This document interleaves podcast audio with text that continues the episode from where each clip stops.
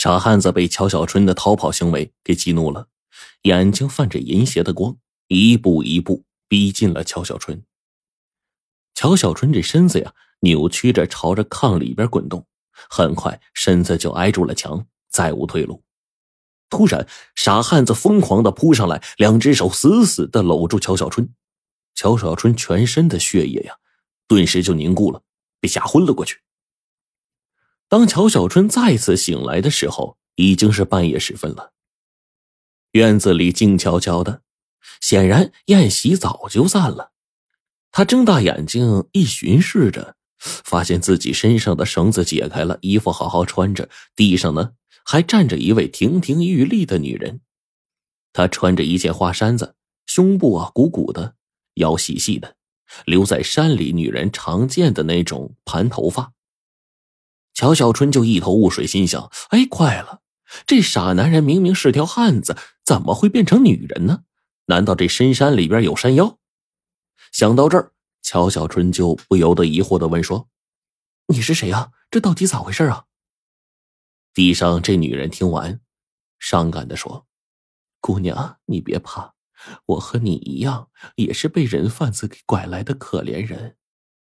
原来，这女人啊。”叫桂花，她是靠山庄那个被人贩子拐走、闹得家破人亡的女人。一年前，桂花在省外的劳务市场找工作，误上了人贩子的贼船，被拐卖到了小山村。这一年来呀，她无时无刻不在思念家乡的亲人。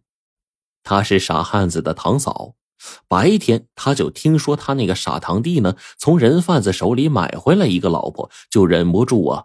看稀奇，他就看见乔小春长得是皮肤白皙，气质高雅，深感惋惜，觉得要是把这样的姑娘嫁给堂弟，那简直是把鲜花插在牛粪上了。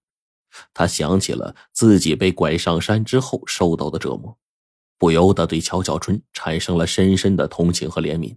他决定冒险救出乔小春，也算是为受害的姐妹呀出一口气了。主意已定。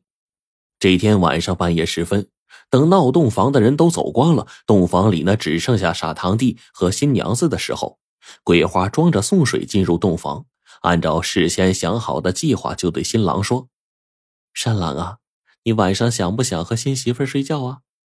这新郎呢就傻笑说：“想死了，想死了，做梦都想。听说新媳妇睡觉，呃，比吃山猪肉还香。”这桂花就故意神秘的说。要想睡好觉吧，必须呀去这山神庙摸观音娘娘的手，要不然新媳妇的裤带就解不开。你哥当年和我睡第一晚的时候，专门呢去山神庙里摸了观音娘娘的手。山狼见到嫂子说的如此认真，就相信了。呃，嫂子，你帮我看好新媳妇，我去山山神庙里摸观音娘娘的手。山狼被骗出门了，桂花就给乔小春呢解开了身上的绳子，又在人中那块掐了几下，把他给弄醒。听了桂花的讲述啊，乔小春不由得热泪盈眶。他想，天下处处是好人呐。当他得知桂花就是自己这次要营救的女人，就义愤填膺的说：“大姐，不瞒你说，我是一个警察，这次出来专门营救你走出火坑的。没想到。”由于我不小心，还不是被人贩子给拐上山了。桂花听了乔小春的话，不由得一阵激动啊，真诚的说：“妹子，就冲你能冒死上山救我，我也应该帮你逃走。我恨透了这伙人贩子，他们不知道破坏了多少家庭，毁了多少女人的幸福啊！抓住这些人，就该把他们千刀万剐。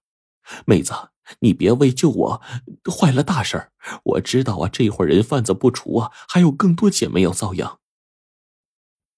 说完，他就提供了一个重要情报，说百里外呀有一个小镇叫做莲花镇，镇上有一个山妹餐馆，是人贩子卖女人的窝点乔小春啊，就是在那儿被买回来的。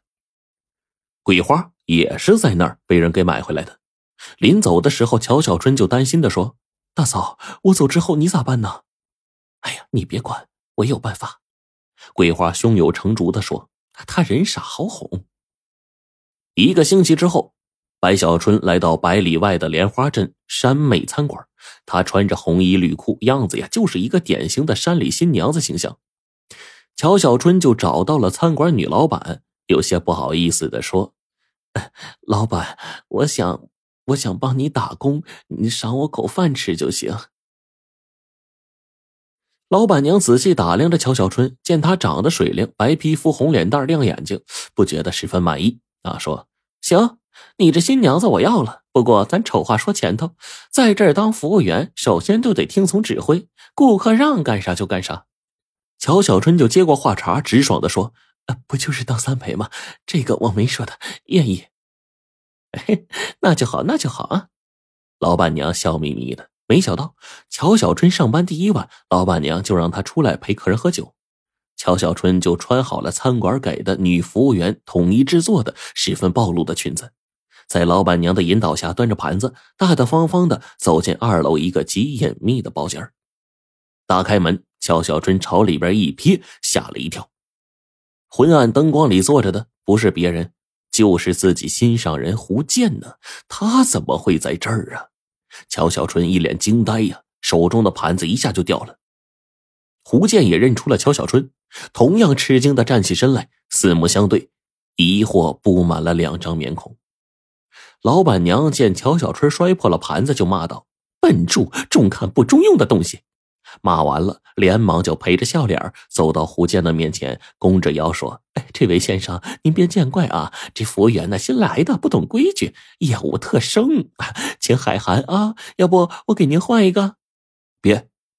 胡建这才从惊疑中醒过来，很快恢复常态，大度的笑了笑说：“ 不用了，我就要他。”老板娘啊，这才千恩万谢的出去了。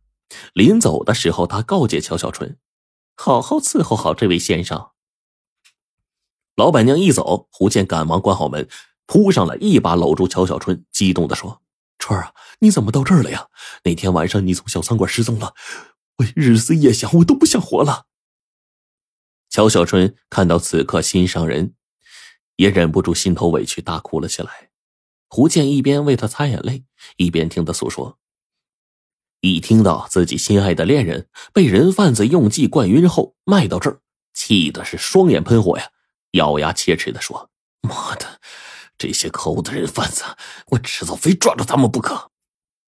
乔小春哭够了，在心爱的人面前道尽了委屈，心头这才好受了一些。他这才记起了，问心上人说：“建哥，你怎么到这儿来了？”胡建说：“自从乔小春神秘失踪之后，他就怀疑可能是被人贩子卖上山了。于是啊，他就一直盯着那天晚上为乔小春送行的那家小餐馆。终于就抓住了一个人贩子。罪犯交代说，这个山妹餐馆是个贩卖妇女的窝点，他就特意啊赶来寻找乔小春。乔小春就一听啊，特别感动，就说：‘建哥，真为难你了。’胡建说：‘哎，功夫不负有心人。’”终于找到你了，如果在这儿找不到你，我就是走遍天涯海角也要找到你。春儿，走，跟我回去，我再也不让你干这冒险的差事了。乔小春想了想，说：“建哥，你的心意我明白，但谁让咱是警察呢？我回去了，那些被人贩子拐进山里的妇女怎么办呢？建哥，你先走吧，我以服务员的身份在这卧底，我非把这帮人贩子一网打尽。”